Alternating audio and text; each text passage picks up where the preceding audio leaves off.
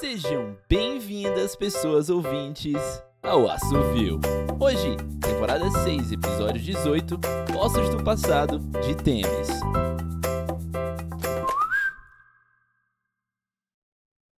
Ninguém sabe exatamente como começou. As árvores brotam da terra onde nossos pais e mães foram enterrados. No começo, alguns diziam que era um sinal de amor dos que já haviam partido, o último presente que os mortos poderiam dar aos que ficavam. As florestas são profundas, vastas, e a dor que produzem é tão proeminente. Ninguém vive perto, é impossível. O desconforto vira dor e, com o passar do tempo, loucura. A maioria considera isso uma maldição, um sinal do dissabor dos deuses conosco. Não sabemos o que podemos ter feito para merecer isso. A druida local fez o seu melhor, falou com os pássaros e as árvores normais, procurou o conselho das sacerdotisas e magas.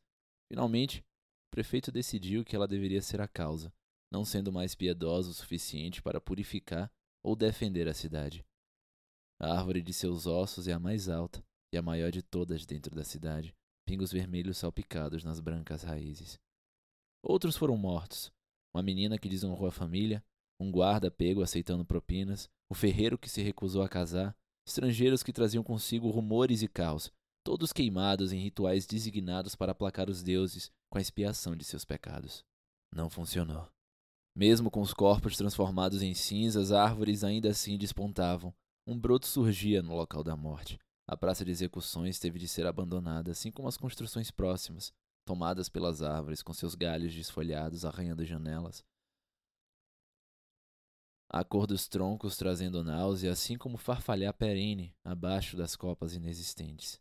A floresta de ossos se aproxima de nossas casas a cada geração.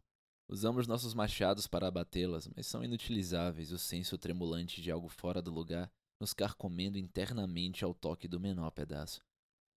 Fugimos conforme as florestas crescem e perdemos mais e mais pessoas a cada mês. Homens e mulheres, às vezes mesmo crianças, adentram a floresta e nunca mais os vemos. Famílias inteiras já abandonaram a cidade tentando correr da maldição. Mas os poucos estrangeiros que ainda nos visitam trazem notícias de estranhas árvores brancas crescendo no caminho para cá, do mesmo tipo que temos em nossas florestas. Nenhum deles tem a mesma sensação que temos, então damos a eles o máximo de madeira que conseguimos para que a carreguem para longe de nós. Alguns dos estrangeiros voltam de novo e de novo, seja por ganância ou piedade, não nos importamos.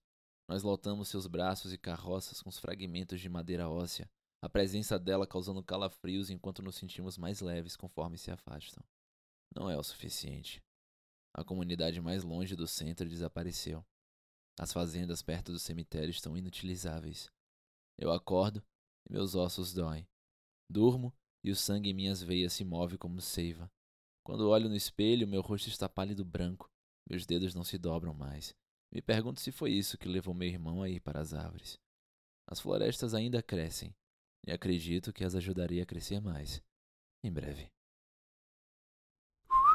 Meu nome é Ariel Aires e essa foi Ossos do Passado, de Temes, aqui no Assovio.